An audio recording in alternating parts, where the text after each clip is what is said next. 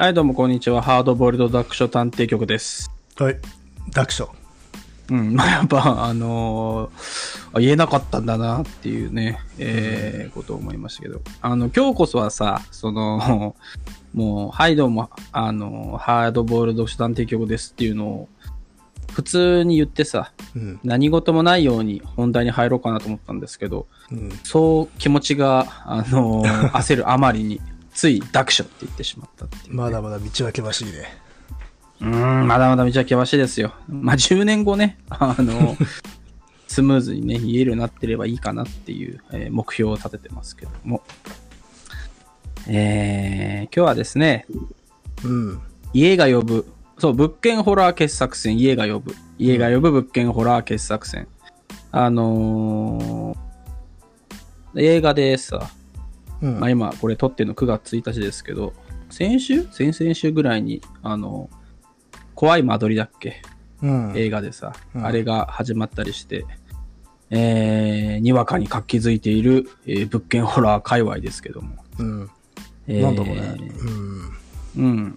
まあね、映画に合わせて、まあ、このちくま文庫から出たんじゃないかなとかね、思ったりもするんで、ちまあ、あるんでしょうね。うんちくまでこういうのも出るんだね。まあ出るんじゃない？出るんじゃないっていうのもあれだけど、まあ、何かに合わせて、こう、バシッと出すうん。うん。っていう、なんかイメージがあんまりないけどね。そうそう。確かにね。時流に乗ってっていう。でも、まあ、うん。うん。まああるんじゃないですか？だって、去年か一昨年か、消費税増税の時もね、ちくま文庫、えー、消費税のからくりだっけな。なんかそういう本を、あ、本当。あの、緊急復刊っていう感じで出してたから。あーまあそれはね、出版社ですから、あの、あまあ、それなりのね。その時流にね、それなりのねそれなりの商売あれだけど、それなりの商売って言 っても、随分とまあっていう言い方だけどさ、うん。まあ当然のごとく、えー時流に乗ってね、えー売れる本を出すということで、えー、朝宮運河さん、うん。えーが、えー編集、まあアンソロジスト、アンソロジりました、えー家が呼ぶ、えーうん。物件ホラー傑作戦を、まあ今日予定は特にね、まあ別に言ってたか言ってないか、言ってなかったかもしれませんけども、珍しくですね、あのー乃木さんの方が、まあ我々このラジオっていうか、まあポッドキャストが終わった、撮ってる間以外は、全くね、あのーえーお互いのコミュニケーションを取らないっていうさあのーそんなことはねえぞ。なんていうんですか、あの、テレビの芸人さんが、その時だけなんかさ、ワイワイやるけど、えーうん実は新幹線は絶対別の、あのー時間にしてます、みたいな。そういうのをね、あのー我々も見習おう、踏襲してるんですけども。狩人みたいにね。そうそう、カリウドみたいに。カリウドってそうなの？らしいね。あずさ2いや号のまあ、なかなか、もうネタにしちゃってるもんね、仲悪いっていうのは。あ、そう、でもさ、仲が悪いのネタにし始めたらもうさ、ああ、だから、別にね、あれだけど。突き抜けた先みたいな感じなんじゃない？本当に仲悪かったのが、うん。うん。もうだってさ、本当に仲が悪い人たちはさ、ネタにできないよね、多で分ね。きできないでしょうね。うん。そうね、Now だからね。まあ、そういう、えっ、と、我々も狩人状態なの、あずさ2号状態なんですけども、実際珍しくね、その、あ、乃木さんが、まあ僕がね、はじめ、物件ホラー面白いよっていうことを、まあ、ボッドキャストで言ったり、えー乃木さんが寝静まった時にね、あの、真っ赤な元に立ってずっと言い続けてたらね、あの、乃木さんも朝起きて、あれ、もしかして面白いのかなっていうふうに、あの、インセプション並みのね、あれが入りまして、うんうん読んでみたんですよね、乃木さんもね。まだ、あの、全部じゃないかもしれませんけど。うんそうそうそうそう。で、うん。でもまあ、で、はいはい。ちょっと、おすげえなっていうのが一個あったんで、おそれを、なるほど、なるほど。堂本さんに言ったら、よし、喋ろうってなった。そうそうそうそう、うんやっぱりね。あのー前に雑談で取り上げた時にも、あの、私言ってたんですけども、あの、小池、えー、読めるかな？小池。これどうしても総彦って読みたくなっちゃうんだけど、これは正しく何なんでしょうね。え、実際何なんだろうね。そう、実際がね、これはわからないんですけどもね。えー検索をね、してみよう。そう。本当ね、あの我々も帰国子女だからどうしてもね、読めないんですよ、た。竹彦さん。えそれは無理じゃない？って前も言ったかもしれないけど。うんこれを竹と読ませせるかい？うん。これ難しいね。思いっきりね、あのー植物の竹にしといてくれればさ。これもさ、初見でさ、その、あの、病院とかでさ、小池武彦さんって呼ばれるかね、こいやー、ちょっと病院だと厳しいかもね。難しいよね。まあ、最近の病院はですね、まあ、大きい病院だと大体番号で呼ばれますんで、えーそういった心配はないかもしれませんけれども。あ、そう、私っていうとこは、名前呼ばれる？よ。うん。あ、それは、あれですよ。あの、モグリだからじゃない。なんだよ、それ。よくわかんないけどブ。ラックジャックブだラックジャック的なね。えーまあまあ、でもなんか、こう、はいはいはい強いとかたくましいみたいな意味だから、ああ、まあそいう感じ。なんだでしょうねそれでたける。なるほどね。うん。えー、まあ名前のことは、まあどうでもよくはないですけど、あの、あれですよ。いいんですよな。それよりもね、この住んではいけない。ね。うん。これが、まあ、家が呼ぶ物件ホラー傑作選、まあ、アンソロジーですから、いろんな、えー物件ホラーが載ってるんですけども、うん。まあ、その中で、えー小池武彦さんが、あー書かれている住んではいけないっていうのも、えーまあ、収録されていて、うん。まあ、これがすごかったっていうね、まあ、そういう話なんですけど。まあ、結構有名な話もね、入ってるけど、うん、その中あーで異様な、うん異様な最後で一遍ね。うん。うん。まあ、そもそも、その、住んではいけないっていうのは、えっ、と、まあ、実は怪談集なんで、えー、まあ、アンソロジーの中にこれが抜粋して取られてるうんって考えていいのかな、だよね。多分ね。うん。で、その、まあ、我々がやべえなと思っているのが、その、この実は怪談集の中の一番、まあ、このアンソロジーに取られている中では一番最後のドールハウスってやつなんだけど、うん。まあ、そもそもその前に書かれてるさ、実は怪談の流れがあって、ドールハウスだからよりまたね、あの、やべえ、やべえ度が、あの、飛躍的に高まっている。最後、最後だけなんだこれっていう。まあね、あと、途中もちょっとなんか変だなとは思ったんだけどね。ああーのーうんさて終わったよとかさ、ちょっとね、ね異様なやつあったりするんだけど、まあであのも、これもやっぱし、まあそういう話をしてくれた人がいたんだなと読めるんだが、最後はちょっと違うだろうっていう感じではそう、最後はもうなんか、な、なんだこれはっていうね。まあ、うんちょっとね、こう、順を追って、あれかな？石を置いてくるから、だんだんちょっと、そうね。なんか話しながらの方がいいかもしれないね。えーっと、まずそもそもね、えーっと、このアンソロジーに取られている中での一番初めは、まあ、石を置いてくるっていう話で、あのーこれは、まあ、これはよく聞きますね、有名な。そうそう、だから、まあ、はっきり言っちゃうと、これ全然ね、あの、面白くはないわけですよ。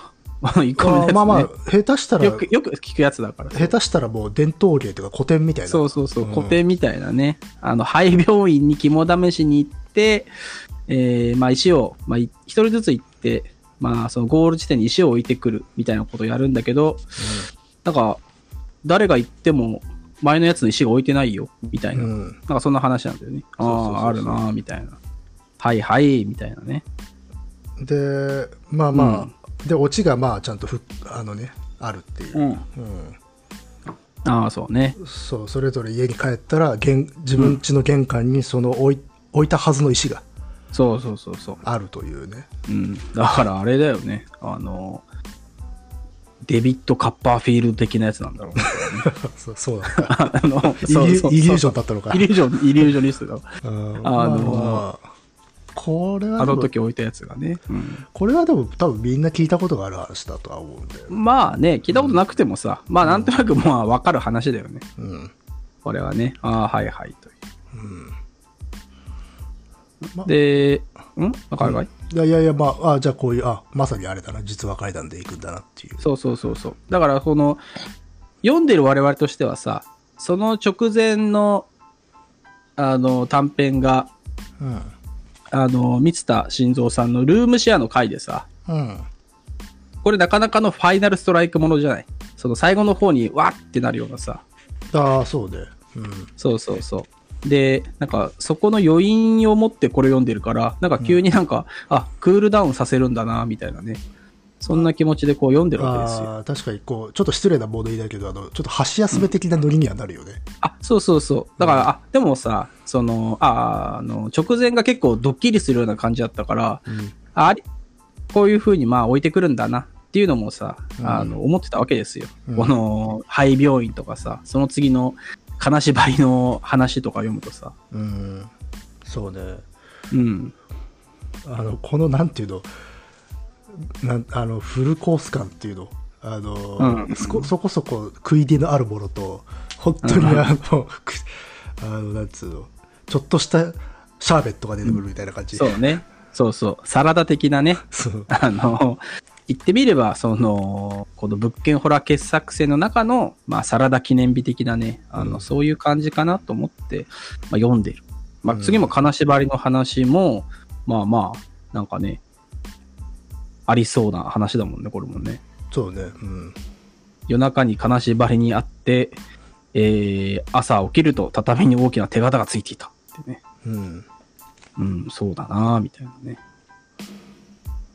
まあ、これもまあまあまあ、うん。用あるタイプの話やなと。そうそう。なんかこう、すっげえ辛いカレーをね、直前のルームシェアの回で食べた後に、えー今、サラダのトマトを食ってるなっていう、そういう感じなんですよ。まあ、それもうまい、みたいうな、ん。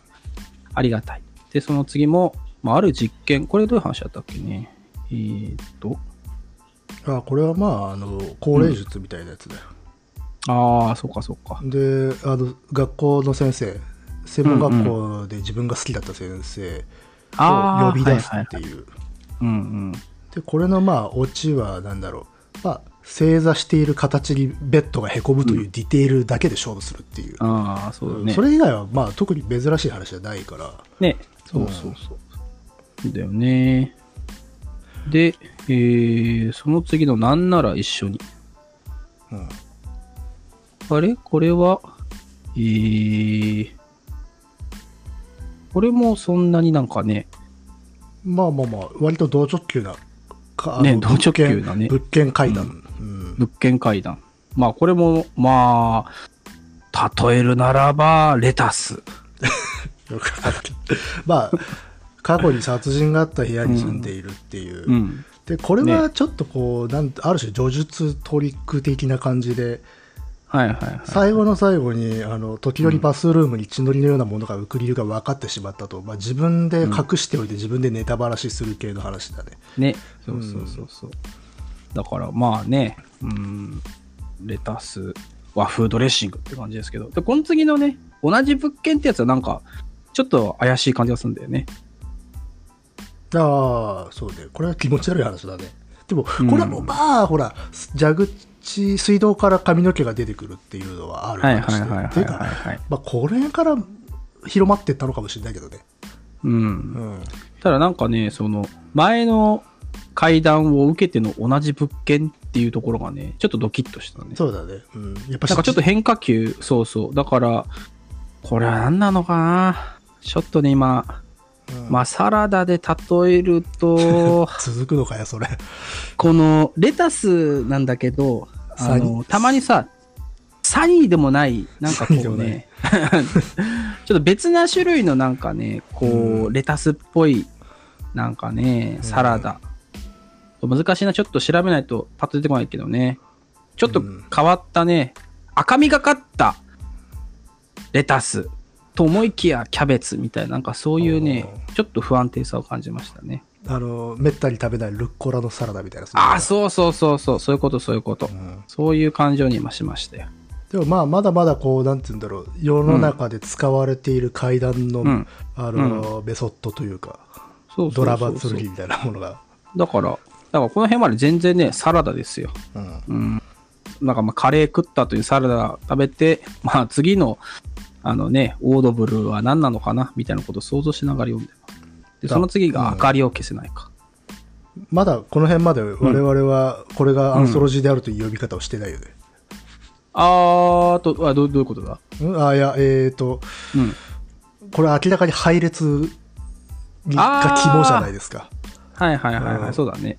まだ羅列って感じなのかなって思いきやなんだけど。うん。うん、そうだね。まだ、ふーんみたいなね、ふーんみたいな感じをまだしてますけども。うんで、明かりを消せない。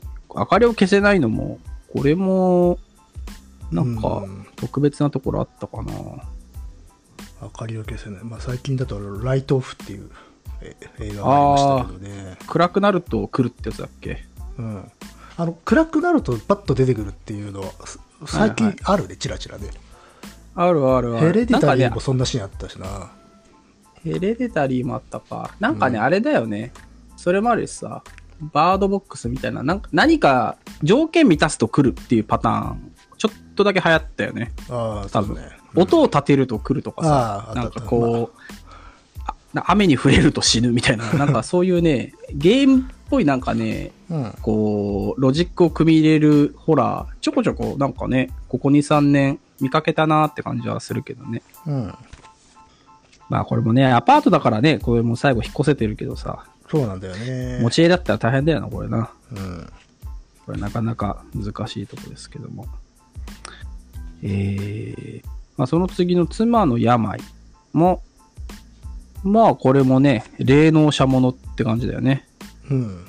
これなんて言うんだろうね。これね、これも不思議な話で、で、一番怖いのは医者っていうね。そうそう、医者、そう、医者が怖いんだよね。あの、どういうことかっていうと、まあ、ひ、新築の、まあ、マンションに、えー住んでる G さん、えー G さんがね、G 氏か、G 氏、うん星氏、星新一的 G 氏がね、の奥さんが、なんか、アレルギーみたいなブツブツ水、ミミズバレになっちゃったから、これはやばいっていうことで、えー霊能者の先生に見てもらうっていうね。うんいきなりね。で、霊能者ってお前、みたいな。で、見てもらったら、えー、まあね、あれ？これなんかおかしい。なもうおかしいっていうか、あれか。えー、ん霊能者に見てもらって、えー、こんな顔になっちゃって、私が一体何したっていうのって言った瞬間、奥さんの顔が消えちゃうんだね。うん。で、えー、呆然とじいさんがしてると、玄関のドアが開いて、まあ、どっかドッペルゲングなんだな、これね。うん。で、奥さんが戻ってきて、えー、また、あの、霊能者の先生見てもらったわっていう、か、あ、わけがわかんいない。そうそう、ドッペルゲングの話なんだよね。そして、でまあ、うん医者へ行けと、お旦那が言うと。うんう。ん。で、まあ、医者に行くんだけど、まあ、特になんか、それについては特に言わないんだよね。ただ、その、じいさんがね、さっきドッペルゲング見たんですけどって医者に言うと、うん。お医者さんが、まあいろんなことありますからね。っていうだけ医者は言った おしまいっていう。何なんだよ。このぼやーっとした終わり方と、この医者の反応ね。うん。まあいろんなことありますからね。まあ、っていう。本当にこういうこと今言うかもしんないなっていう感じだけど、ちょっとひっくり返すと、なんかこの医者怖えなってなるんだよな。まあ怖いけれどさ、あのー俺がね、もし医者だったとしたら、そんなこと言われましても、と、としか言いようがないよね。まあだからさっき妻のドッペルゲング見ました。まあだから何も言うことはなくて困っちゃったから、でも一応ね、医者の手前なんか言わなきゃっつってこういうふうに表現したのかなと、うん。とは思うんだが、そそれと違う世界もちょっと見えるじゃない？まあね、うんそういうことよくあるんですよっていうね。という本当にね。で、これまともにだってさ、受け答えしちゃったらさ、お医者さんもさ、あ、じゃあすぐあの MRI の手続き取りますんでとしか言いようがないなっちゃうんだ。これはだから、例えばビジュアル化した時のその医者の表情一つで意味が全部変わるみたいな、そういうセリフだよな。ああ、そうだね、確かに。うん例えば、医者のドアップでさ、この映画終わったとしたら、もう完全にこの医者悪いサイドじゃん。まあ悪いサイドだね、確かに。うんまあねで結局、この霊能者は何なんだ？奥さんの病気みたいなのはどうなったんだってこと一切触れない。つうかさ、もうこの時点でさ、うんあの、実話怪談からちょっと離れてる感じするよね、確かに。これあでもまあ、これこそが実話らしさでもあるのかもしれない。なの、本質がぼよくわからないっていうところが、本当にあった話という説得力になるじゃん。あねはいはいはいの、明らかにこれを聞かせたいんですよっていう本質が見え隠れしたら、それ作為だからね、やっぱし。ああ、なるほどね。だから、でこれは明らかに側を見せたい感じだから、だからやっぱ医者の反応を見せたかったんじゃないかな。っまあ、いろんなことがありますから。ていうさ。う んでもこれ結構ヒントになるかもな、最後の。ドールハウスの。ああ、ドールハウスの、うんなるほど。じゃあ進めていきますか。うんまあ、この次のさて終わったよあたりで、あれって感じ、あれれれっていう感じがすごいするんだけどね、俺はね。そうね。この辺から、まあちょっとし、あのーすごく小説的なディテールがね。そう。あとさ、なんか、さて終わったよとさ、まあ、ドールハウスだけじゃないかもしれないけど、ここはさて終わったよはさ、主婦の稽古が語るってなんかさ、うん。すごい実話怪談のあれだよね。語るっていうやつがさ。えー、まあその主婦の稽古が語るんですけども、うん。なんか昔住んでたアパートは、えー大家の住まいの一部であったと。うんまあそういうのあったんだろうね。大きい大家さんの一部を間借りして、うんまあ暮らしてたと思うんだろうけど、えー、そこのね、えー、娘が、まあ同い年だった。恵子さんとね。うん。で、同い年で同じクラスなんだけど、なんかね、えー、仲が良くない。仲良くなれず。まあ帰る時も同じ家に住んでるけど別々に住んでる。大家さん自体はいい人なんだけど、なんかなっていう感じなんでね。うん。で、えー、まあ先生もそれを気にしてね、えー、居候さんしてることなんて、ケイちゃんが気にすることないのよ、みたいな余計なことをまああー言うわけですね。うん。そうね。うんそう いますね、こういう先生ね。こういう先生ね。優しく、優しいんだけど、全然本質分かってない。そう。まあもしくは分かってるけど、まあそういうまあまあ、それしか、それしか言いようがねえ言いようがねえやつって、うん今日もあの会議大変だからさ、みたいな感じで、えー居候してることなんかいいのよ、みたいなこと言って、えー、結構は別にそのつもりはなかったけど、まあ、なんだこいつ、みたいな感じでね、えーまあ、しっかりした先生かなと思ってたけど、えー若い女の担任なんてダメだとおばあちゃんが言ってきたことを思い出した。このおばあちゃんのね、ここのあ決めつけもいいんだよね。ここからおばあちゃん、ぐっと前に出てくるからね。そうそう。若い女の他人。そう。その前のさ、この居候さんしてることなんて、ケイちゃんが気にすることなんてないのよっていうさ、うん。教師も、なんだこの教師はと思いつつね、うんあの、おばあちゃんの若い女の他人なんてダメだわ、ダメだダメだって言ってるおばあちゃんもね、うんえー、いい、なんかね、あの、パンチを持っているっていうね。まあ、おおばあちゃん主役だからね、これ。おばあちゃん主役。そう。うん。で、なんかね、その、まあ、キリちゃん、同じ、大家さんの娘のキリちゃんの方は、うーん、まあ、とにかく一緒に行動はしてないんだけど、ちょっとなんか変な感じがするんだよね。うん。その一緒にたまたま、たまたま後ろ一緒、まあ、に帰ってたら、えー、まあ前から自動車が来て、避けようとしたら、えーキリちゃんが後ろからドンと押して、えー危ないっていうね。えーだから、気軽に、えーっと、キリちゃんがね、あの、この、恵子さんを殺そうとしたってことなんだよね、これね。そうね。まあ、見ていないから、実際はわからないんだけれども、まあ、後ろから押されるという。そうそうそうそう。うん。なんかね、ドン、危ない、ギリギリセーフってなると、うんえー、キリちゃんがね、スキップをしながら、一足先に家に入っていくのが見えたってね。そう。だまあ、うん。この時点ではさ、まあ、あキリちゃんがやばい存在なのかみたいな感じで読んでいったら、ここの末尾であちげんだっていう。そう、いや、だから、両方なんかやべえやつだったっていうね。まあ、ちょっとしたサイキックウォーズだったっていう。そう、サイキックも、そ うそうそうそうそう。現場対戦ですよ、もう。そうそう。だからエマだからこれの、あの、BGM はエマーソン・レイクパーマ。パパラパってね、流れてますけども。大友、えー大友のキャラデザインで。オートモキャラデザイン。あれね、やっぱり、あのーあれ見るのはいい、全部見るのは辛いけど、うん。正直ね、特報を見るのは楽しいよ。あ、特報はね。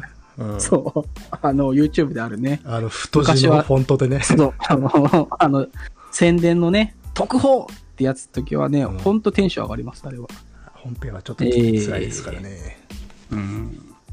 まあ、そんなことをですね、えーやられて、で、親にもなんか怖い、怖いからもか言えなかった。でもね、言わないけどおばあちゃんはなんか知ってるようだった。うん時折稽古の耳元でこんなことを囁いた。私が生きてるうちにいいようにできればね。うん、ちょっとうん。恐ろしいですね。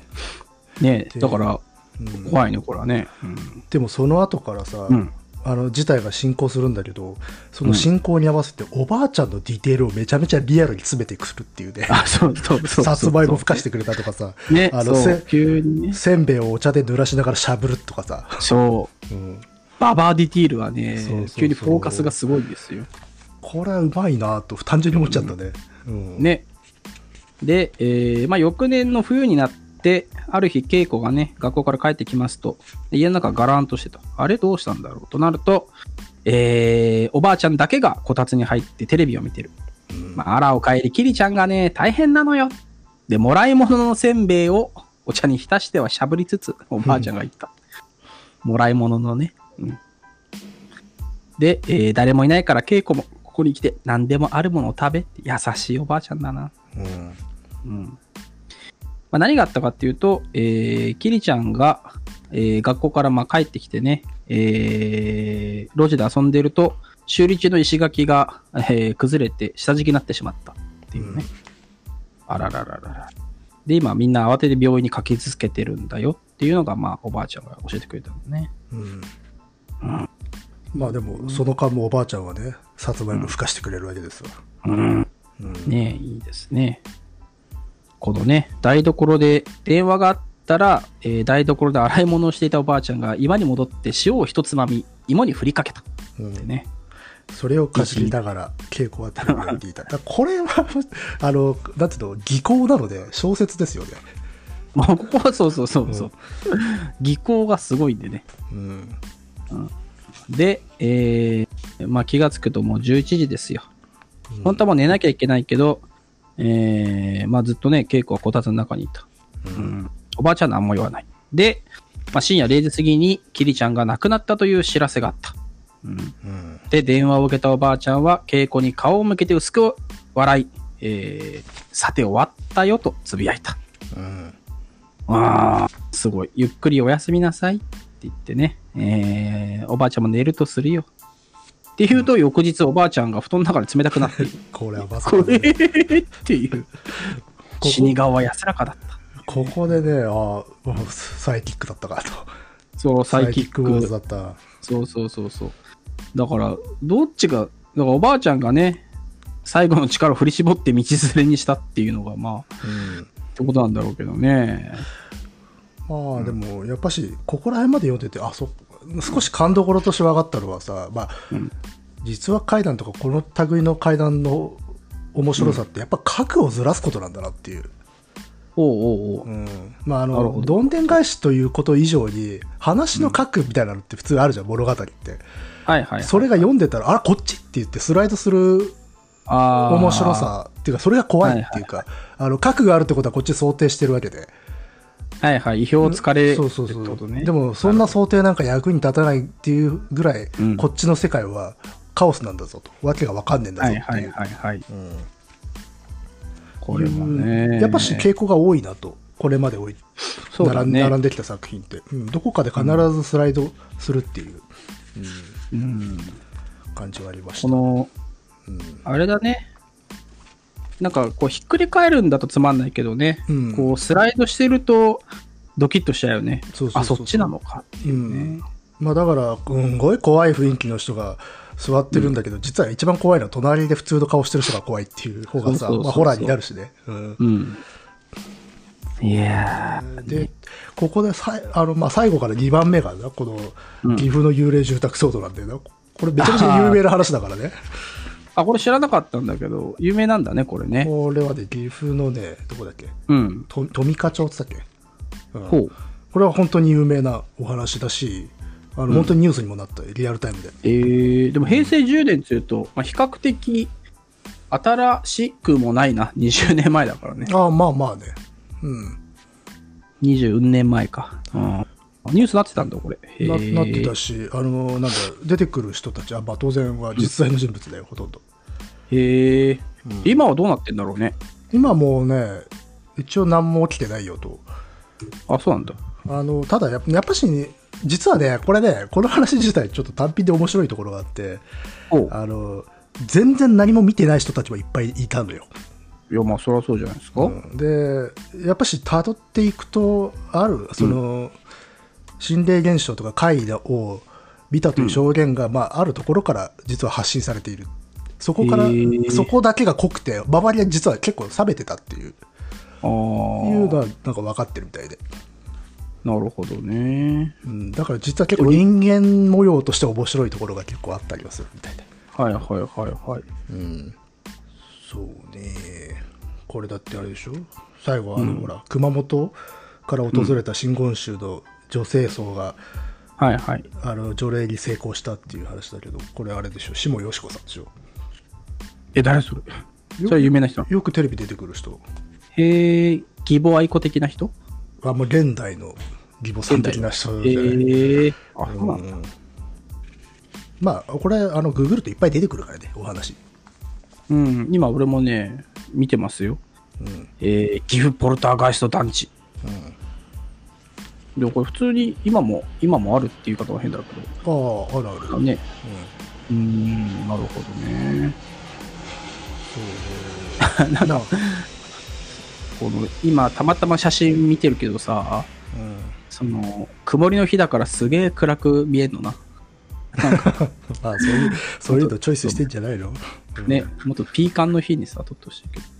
へえう、んこういうまあ感じなんだ。ち近くにあるお城の階段みたいなものも結びついたりしてるんで個人的にも結構興味はあったんですよなるほどね。でも今、マスコミの窓口となっていた T 自治会長も現在亡くなっていることで、現自治会長は伺ってみたところ、全く知りません。2000年頃にそんな騒動があったことをすら認識しておりません。だって。うんはあ、まあね。まあ、でもさすがにそんなに大昔でもないからね。まあもうやまあめてくれよ。噂ぐらいはってことなんだよね。う。ん。うん。まあまあまあというだからいきなりここですんげえルポルタージュが入ってくるという。ねこれはまあなんかちょっとしたあれですよね。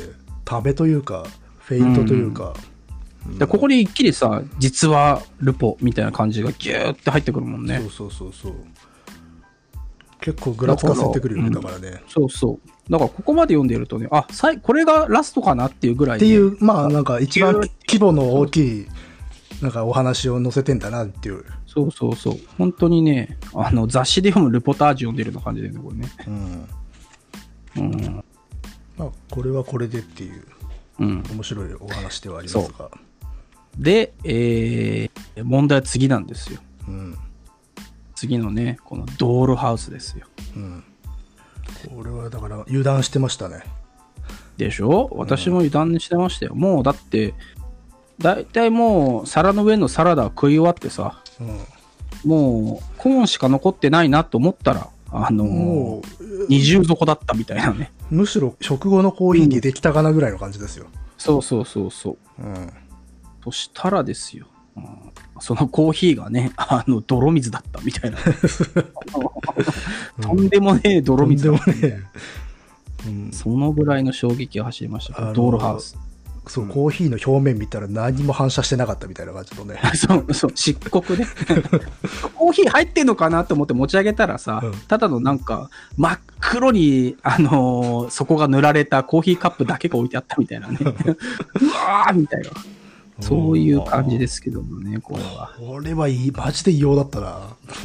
異様だよ。だってい、これだけ読んでも異様なのにさ、うん。この住んではいけないの中に入ってる時点でよりね、うん、だからパッケージされちゃってるから。これ読み終わった時にやっぱし配列何がしかこう意識してるのかなというか。あるある。あるうん。明らかにこれ最後持ってくるっていうのは確信なんだろうっていう、でも、これあれだよね、ちょっとさ、まあ我々、えっ、と、準備は絶対しないっていうことをさ、うん。あの、表題に掲げてる我々だからなんですけど、実際の本のさ、うん。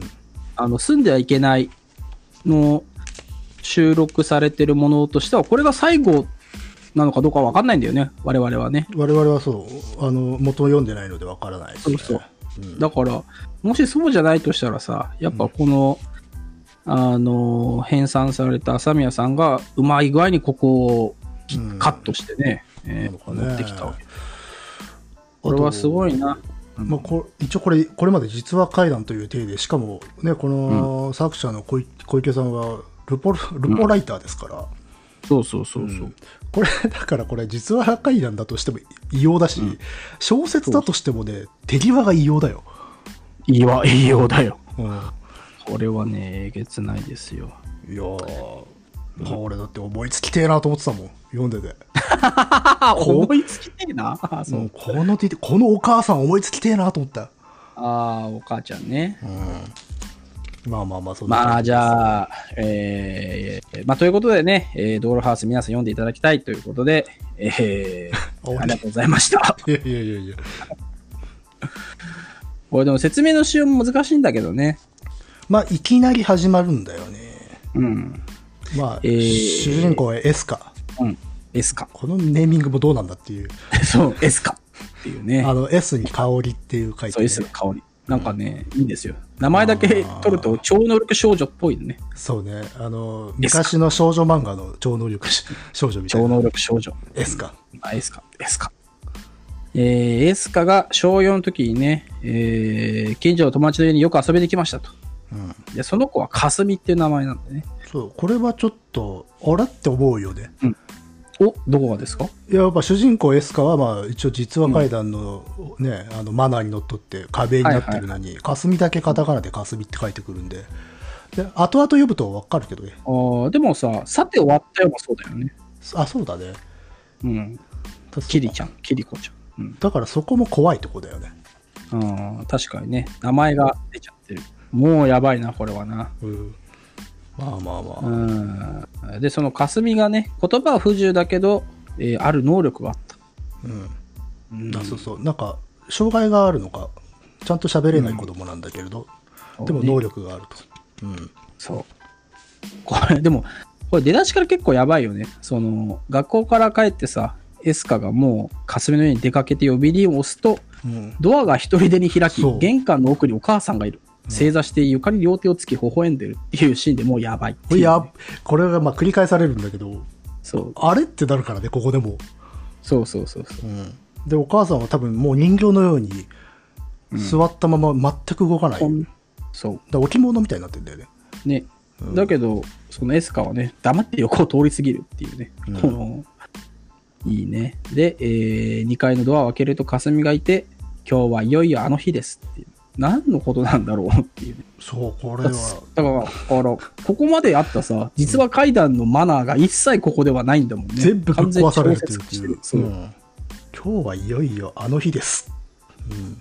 なんかね、平成回帰小説傑作集2で取り上げたさ、うん。あれなんだっけ、恩田陸さんのやつなんだっけね？蛇のやつね。ああ、はいはいはいはい。ありましたね。あれと同じようなね、あの奇妙さを思い出しまし。て。うん。名前忘れちゃいましたけども。まあ、あとあれだね。うん、これはもう大林信彦になりますよね、この瞬間ね。あー、今日は、そうね。今日はいよいよあの日ですってセリフから一気に大林ワールドになるっていうかさ。そ うそうね、確かにそうね。うん。確かに確かにですね。ハウス。ハウス、うん、確かに。まあ、あれも物件ホラーですからね。そういうん。えばハウスさ、アマプラに来てない、確か。ああ、あった気がする。見かけた覚えがある。ねうん。あだから、あの、後で見ようかなと思ったんですけど。うん。えー、あ、オンダルか、ヘビと虹か。ああ。まあ、そんなことをちょっと思い出したりしてね。えーまあ、ともかくこの、霞は一切喋らず、エスカがずーっとひたすら喋るんだよね。そうね、うんそうそう。で、それがなぜか実況であるというね。うん。うん。まあ、人形遊びしてるんだよね。そうそうそう。うんまあ、そのね、えー今、その、ふかふかの白い絨毯に生まれるように正座する、こっちも正座してんだね。お母さんと同じように正座する霞にエスカが声をかける。ね、うん実況して、今日はいよいよあの日ですとかね。うん。で、えー折り紙で人の形を作っては絨毯の上に並べてるわけだね。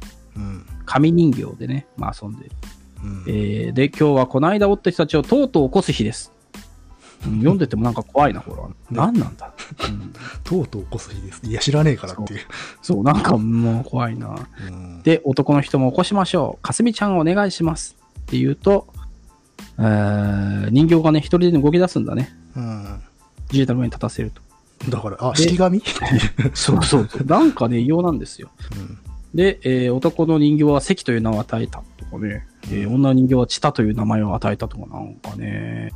うん。で、勝手にこう動き出した、その、チタと関、紙人形を、なんか見ながらね、えー実況中継を続けるわけですよね、エスカはね。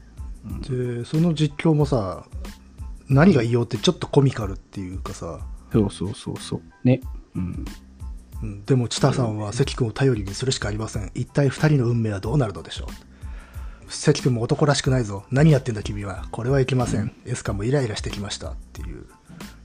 うん。あのーまあ、ツイッターで前言ったことあるんですけど、これね、漫画化するなら梅津和夫ですよ。あ、そうね。わかります。まあね、もう出だしのところから、あのさ、玄関開けてお母さんが正座してるシーンからもうね、梅津和夫のね、うん。まあ、バーンっていう感じがするよ。梅津は入ってるんじゃないかな、これ。ああ、そもそも書いてる側のマインドとしてね。それはあるかもしれないね。これは本当ね、いや、怖いな。うん。このテンション、あとこの、あのーエスカのテンションもちょっと梅津感あるしね。そうそうそうそう、子供ね。もう我慢できませんと叫んで、エスカは二人に息を吹きかけたとか、こういう、うん。あの、情動の振幅が異様っていう。医療、そうね。これはすごいね。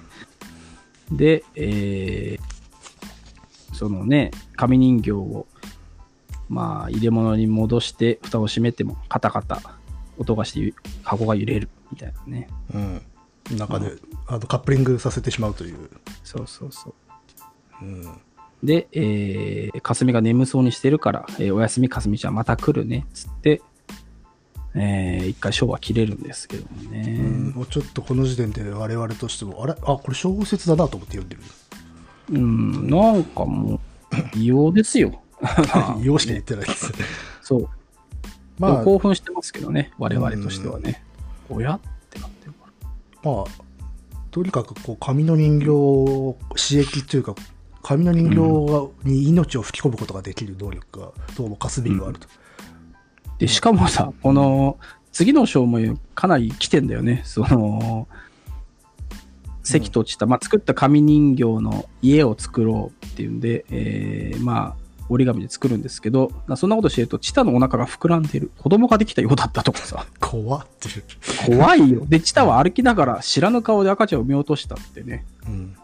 知ら、そ知らぬ顔でっつうか、紙人形だろ？うんっていうね。そしてで、エスカが、なんということでしょうっていう。っていうね。それは、ビフォーアフターこれ、ビフォーアフターより前ですかね。前じゃない？ここれは。ちょっとこのね、エスカの実況の喋りは、ちょっとなんかやっぱしね、狙ってる面白みが最近な感じがあるんだよね。そうなんだよね。あとはうん最高感もあるしね。まあ、まあ、それが逆に最高感なんだけどさ。ね、いっちゃってる感じね。そう。赤ちゃんで、そうでね。全く意外なことです。下さんは表情一つ変えずに赤ちゃんを産んだのでした。まるで人間技とは思いません。でも、もともと人間ではないので、人間技でなくてもいいのですって言ってるっ。ていう、このなんかね、ツッコミ、セルフツッコミがね、この後結構入ってくるんだよね。命なんかないみたいなことも言うし。そうそう。で、赤ん坊女の子だったとか、なんかもう、わけがわからない。うん。で、この後、名台詞がありますが、この乃木さん読んでいいですよ。あ、えっと、あ、そう、この子供を産んだね、紙の人形たちは、でも、娘の面倒を見ないと。子供を育てないと。うんいつもうたた寝している。そうかと思うと、鼻歌を歌いながらうろうろしている。紙の人形だから食事をすることはない。ならばなぜ？ならばなぜなの？うーん、いいセリフですね、これね。これはね、ここは、でもちょっとあの、うん。自信を感じました。書き手の。え、どういうこと？あ、書き手の？うん。あ、もう、あの、パンチラインここだっつって。もう完全にあの、いや、あの、コントロールできてるなっていう。その世界観のトーンを。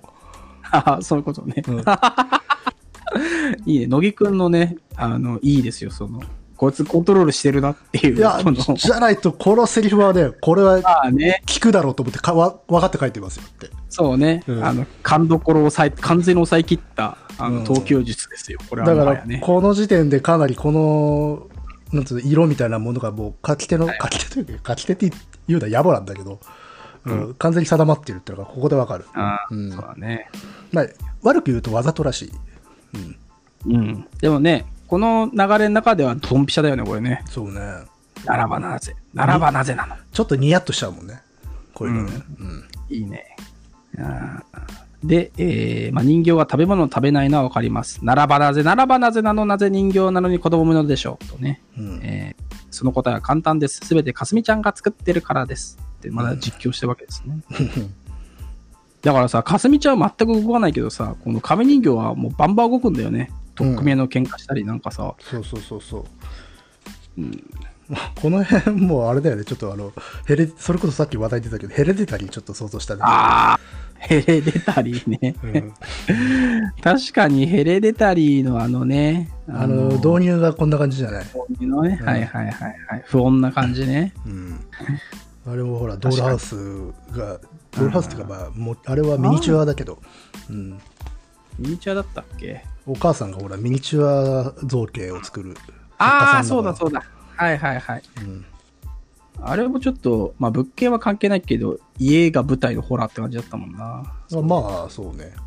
ね、うんなるほどな。うんあ、でも、怖さのラインも近いかもね。なんかね、なんとも言語化しづらいよね、ああいう怖さはね。そうそうそうなんか深いっていう。そう、うん不快なんだよ、とにかく。だし、なんか、予想が全くつかない。ああっけに捉えちゃうんだよね。怒ってることに対して。なんだ、俺は。で、えー数ヶ月経ったある日、いつものように学校から帰ったエスカがランドセルを放り出して、霞の家に行こうとすると、その時、ちょっとエスカと母親に呼び止められたと。うん。この辺とかもう実話怪談じゃないよね。もう、この会話のやつね。こんなディテールは普通出てこないからね。出てこないから。うんまあ、要はね、えーエスカのお母さんが、まあ、そろそろ塾でも通えやっていうわけなんね。うん。で、えー、やだやだって言うと、まあ、お母さんはまたかすみちゃんち行くのかと。うんお母さんもうんざりだわと。いつまでもそんなこと遊んでばかりいたら、最後につまらない思いをするのはあんたなのよと。いうわけですね。ここのね、喧嘩もなんかね、味わいあるね。あの、味わい。エスカのこのお母さんに対する文句、侮辱の仕方がえぐいっていう。うん。まるまる学院なんてバカだって先生が言ったわ。まるまる学院なんて犬でも猫でも入れるもんって。うん、いいね。だからなんか結構日常生活もね、作り物感があるんだよね。そうそう。うん。だけどちょっとね、あの、育ちの良さも感じますよ。あまあで、育ちはいいんでしょうけど。ううん。。あの、お靴を履いてるもん、ね言ううん。そうするとお母さんも早くお靴脱ぎなさい。お靴って言うからさ。あ、なかなかね、あの、梅津和夫的ちょっといいとこの、うん、あの、家なのかなっていうね。あと、大林的日常感のなさで、日常描いてるのにぜ、あれちょっと違くねえかっていうなんかね、作り物っぽい感じ作り物ね。っぽい。うんうん。だ大林梅津ラインなんだね。これの基調はね。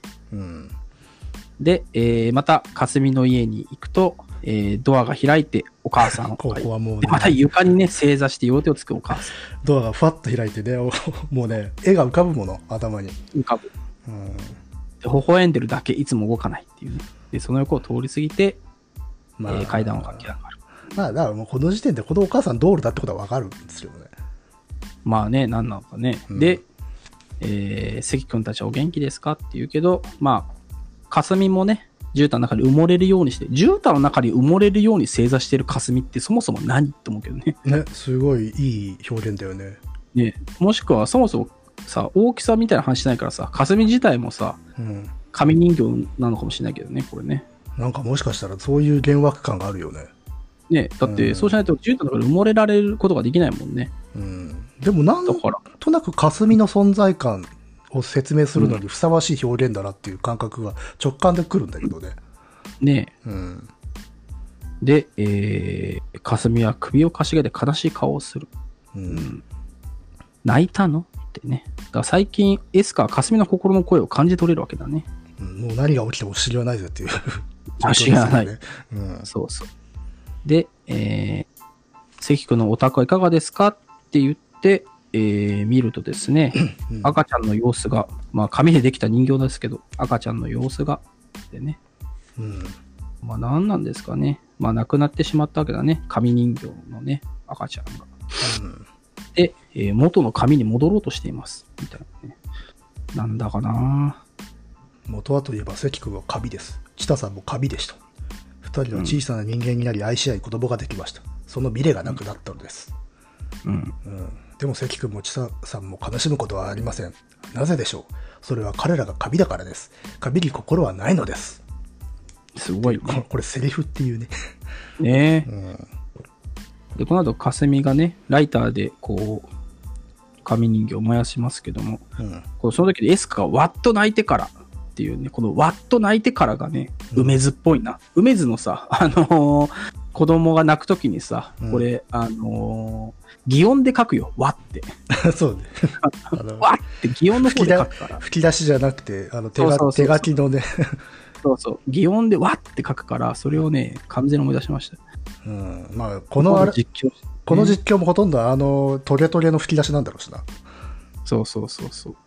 で、えーまあ、火つけたらですね、紙でつけられた、まあその、家にもね、火が燃え移って、えー、どんどん燃えていく。まあそうすると、さよなら関君、さよなら千田さん、もう手の施しようがありませんっていうね。うん。うん。で、どんどん燃えちゃうんだね、関家がね。二人を助けるのは無理です。ちょっとこれは予想外に火の勢いが強いですっていう、この感覚ね、このセンス。そうね。ちょっとこれは予想外にっていうとこね。で、えーもうどうも燃えちゃった。取り返しのつかないとなってます。で、えーその火がね、霞の部屋のカーテンにも燃え移っちゃうんだよね。やばい。で、えー逃げなくちゃっつって燃える部屋から脱出して階段を駆け下りると、霞のお母さんが正座して床に両手をつき微笑んでいるっていう。全く1ミリも変わってないんでしょうね。変わってない。姿勢も表情も。うん。で、おばさん火事っつって、エスカが一人で外に飛び出すけど、うんまあ、かすみもお母さんも逃げては来ない。うん。うん、二人は火の中にいる。で、泣きじゃくるエスカを近所の人が抱きかかえた。ねえそれからのことよく覚えてないってね。うん。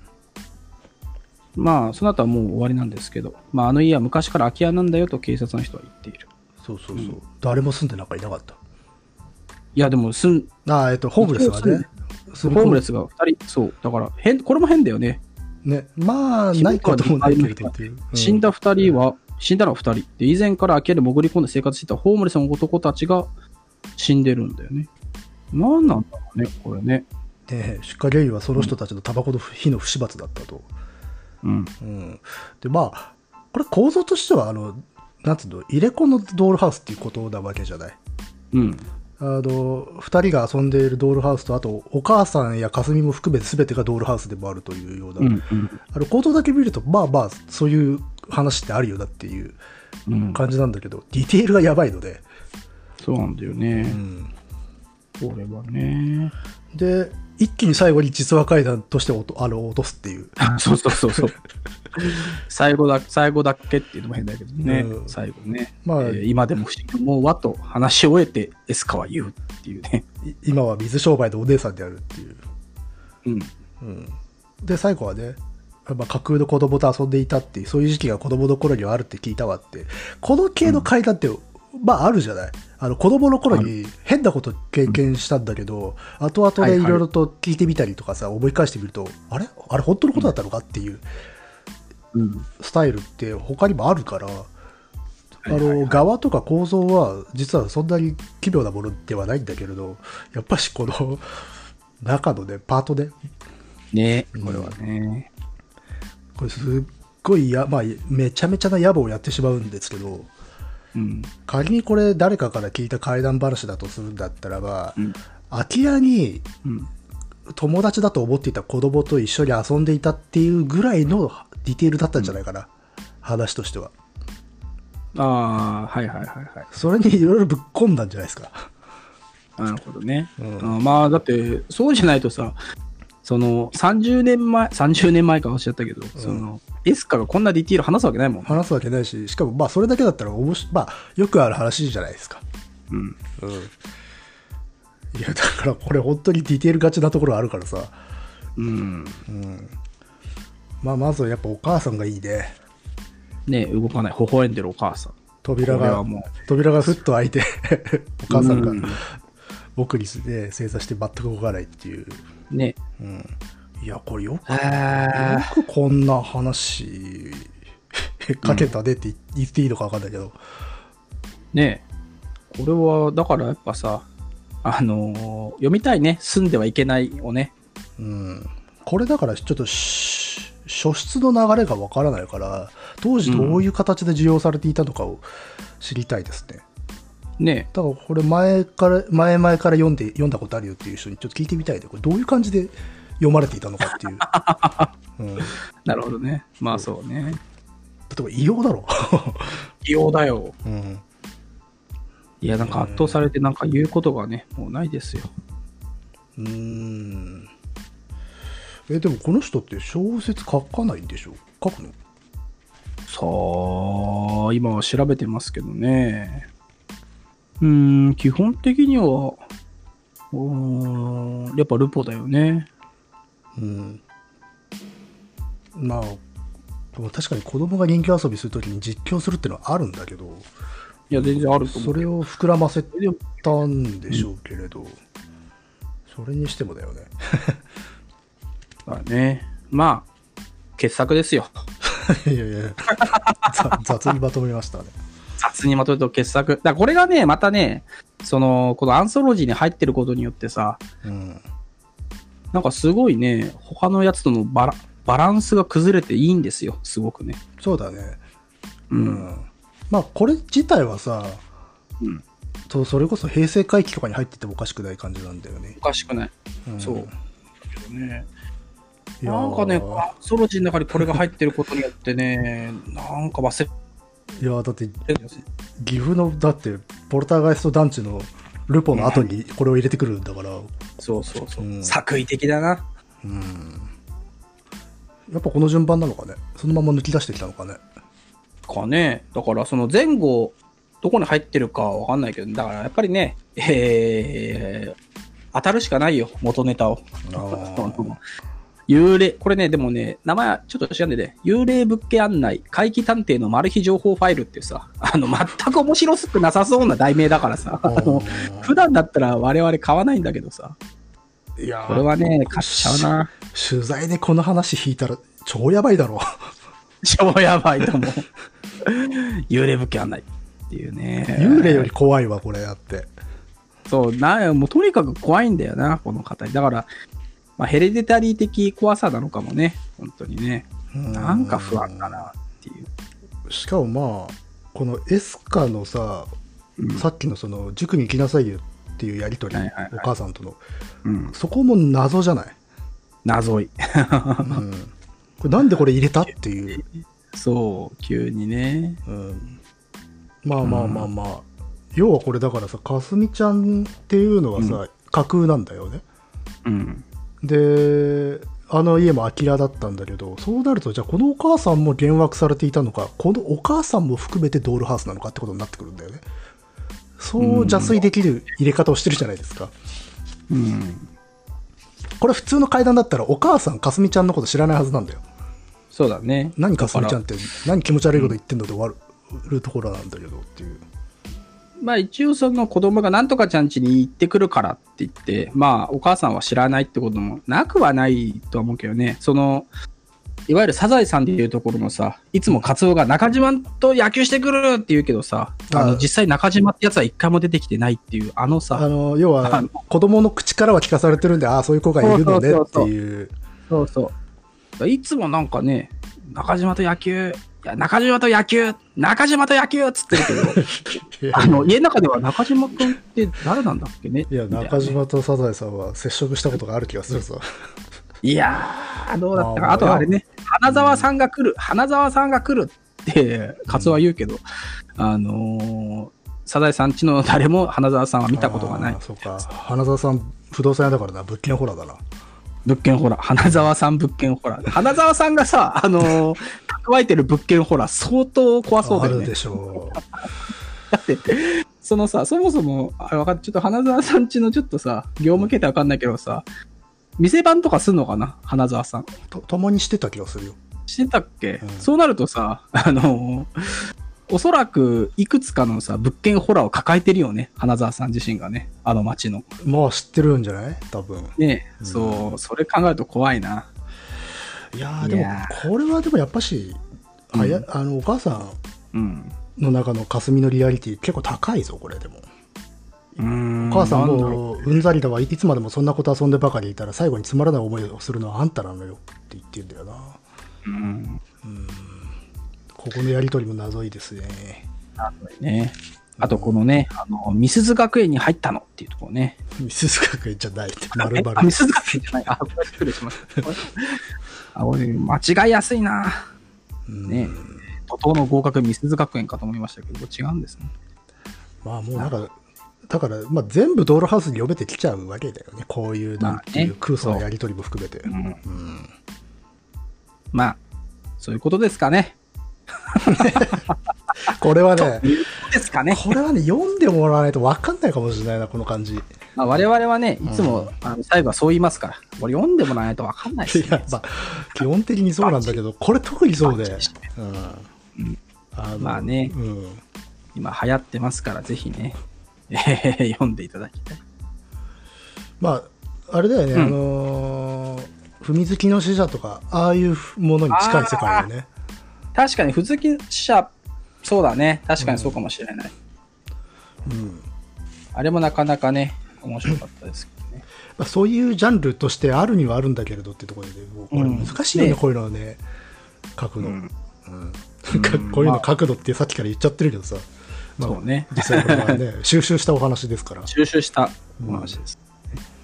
いやいや、まあ、とにかくちょっとこれはん、おやっと思いました、読んでて。ー、そうね。うん、まあ、だから読んで、まず、僕はね、これ読み終わってないんだけどね、あの、うんドールハウスをね、読み終わった時点で、ドモさんにこれ変だねっていう話をしたら、じゃあ喋ろうってなったんですよ。それが昨日ですよ。それが昨日。うんという感じでね、いや、面白かったです、これは。えね面白かったね。えうん、お母さんがよかったう。ことで。え？お母さんがね、座ってるお母さんがよかった。